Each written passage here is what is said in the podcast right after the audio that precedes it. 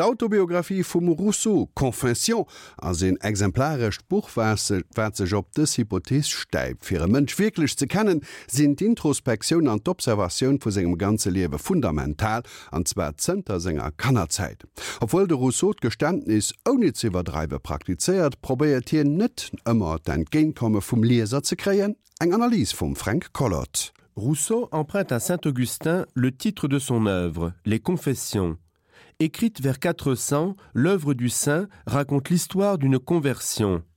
Le premier sens du mot confession est, dans la religion catholique, l'aveu qu'un fidèle, le pénitent, fait de ses péchés devant un prêtre. La confession ou sacrement de pénitence s'achève par l'absolution des péchés, c'est-à-dire l'effacement d'une faute par le pardon, la rémission des péchés. Par extension, le mot désigne le fait de reconnaître une action blâmable en la racontant et plus généralement encore le fait de se confier. Dans l'entreprise de Rousseau, présentée dans le préambule, il est assez difficile de différencier les deux sens. En effet, l'auteur se livre avec franchise, en exposant sa vie et ses actions. Mais la scène du jugement dernier et le discours adressé au souverain juge ramènent au premier sens et à son origine religieuse. L'écrivain annonce donc un examen de conscience et l'aveu de ses fautes devant Dieu et devant les hommes, dont il souhaite se livrer au jugement et dont il attend avec assurance l'absolution. Le titre de l'œuvre évoque immédiatement, comme nous l'avons vu, les célèbres confessions de saint Augustin que Rousseau a pu connaître au moins par extrait. C'est sur ce modèle de révélation religieuse qu'est décrite l'illumination de Vincennes, qui va engager le musicien dans la voie difficile de la philosophie et de l'écriture. Rousseau peut être considéré comme l'inventeur de l'autobiographie moderne. Certes, la littérature française des siècles précédents, notamment au XVIe siècle, en présente d'autres exemples, tous refusés par notre auteur. Il condamne sévèrement Montaigne, je cite. Je mets Montaigne à la tête de ces faux sincères qui veulent tromper en disant vrai. Il se montre avec des défauts, mais il ne s'en donne que d'aimables. Il n'y a point d'homme qui n'en ait d'odieux. Montaigne se peint ressemblant mais de profil. En fait, Rousseau se défend d'emprunter à Montaigne avec une vigueur d'autant plus grande qu'il n'a pas pu se dégager totalement de l'influence des essais, dont le but est voisin du sien. Le XVIIe siècle et l'épanouissement des mémoires à tendance moralisante ont certainement marqué le goût de Rousseau. De même, son époque, où triomphe de nombreux romans écrits à la première personne et présentés comme de véritables mémoires, n'est pas étrangère à l'aspect souvent romanesque des confessions parues entre 1763 et 1770. De plus, même si Dieu est évoqué dans le préambule, Rousseau s'adresse surtout aux hommes, et l'aveu des fautes n'obéit pas vraiment à une intention religieuse. Ainsi, il fournit des justifications plus que des aveux. Lorsqu'il évoque des fautes graves, par exemple le vol du ruban et l'accusation d'une innocente, il excuse ses torts, ne dit pas ressentir de regret. Il joue en fait le rôle du pénitent et celui du prêtre, et s'accorde le pardon. Il y a ainsi une vertu cathartique de l'écriture. De même, dans le préambule, ils se mettent en scène lors du jugement dernier, demandant à Dieu la reconnaissance de sa sincérité, et non le pardon, qui devrait être le but de la confession.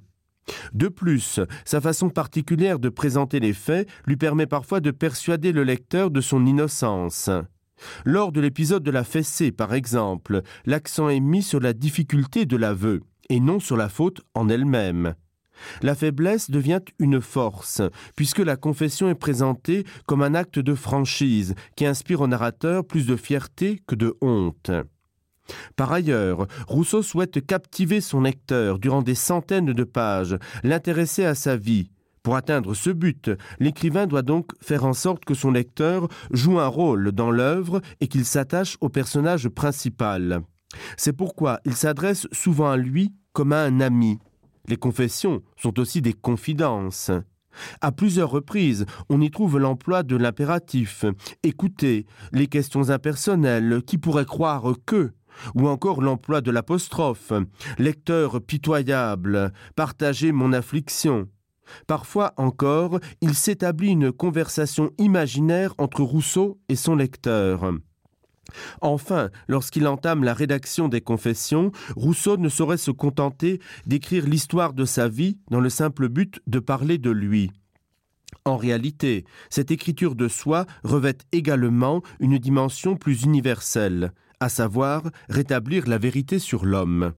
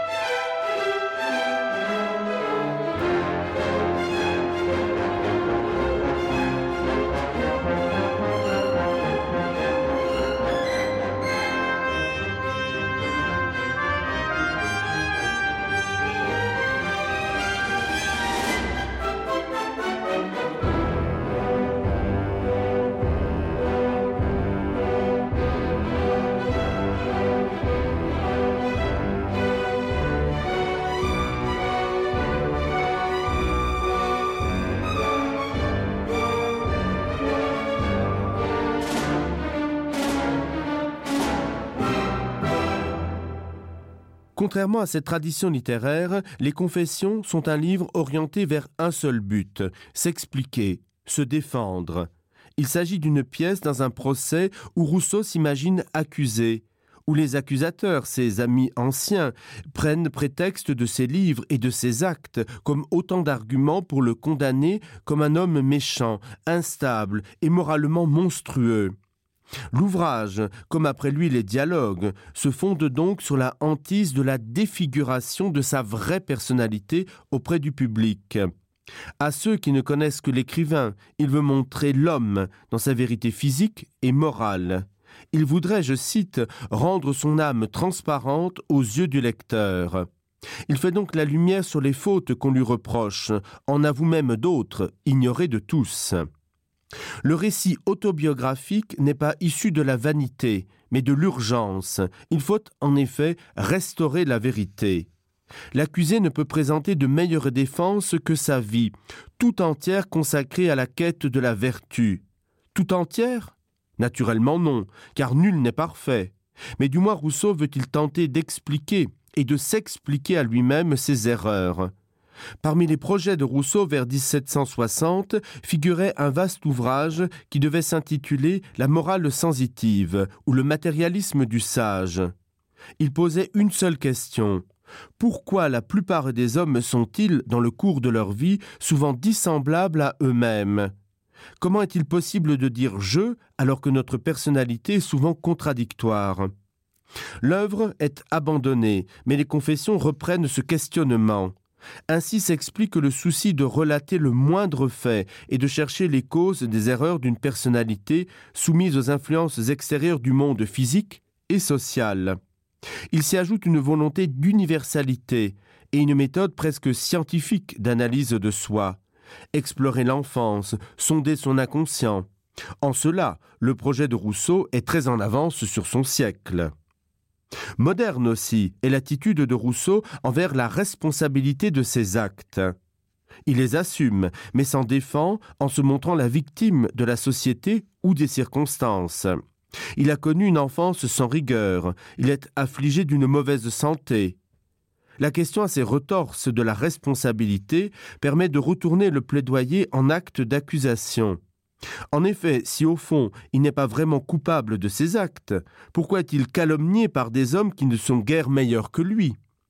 C'est la société qui est coupable, parce qu'elle le méconnaît d'abord, et aussi parce qu'elle est une de ces causes qui influent sur le comportement d'un être. Dès lors, les confessions peuvent devenir une apologie déguisée de soi, sous couvert d'auto-accusation. La destinée de Jean-Jacques est la meilleure confirmation de ses idées philosophiques. Originellement bon, le mal qui est en lui vient de la société. Ses malheurs lui viennent de son courage à dénoncer les abus.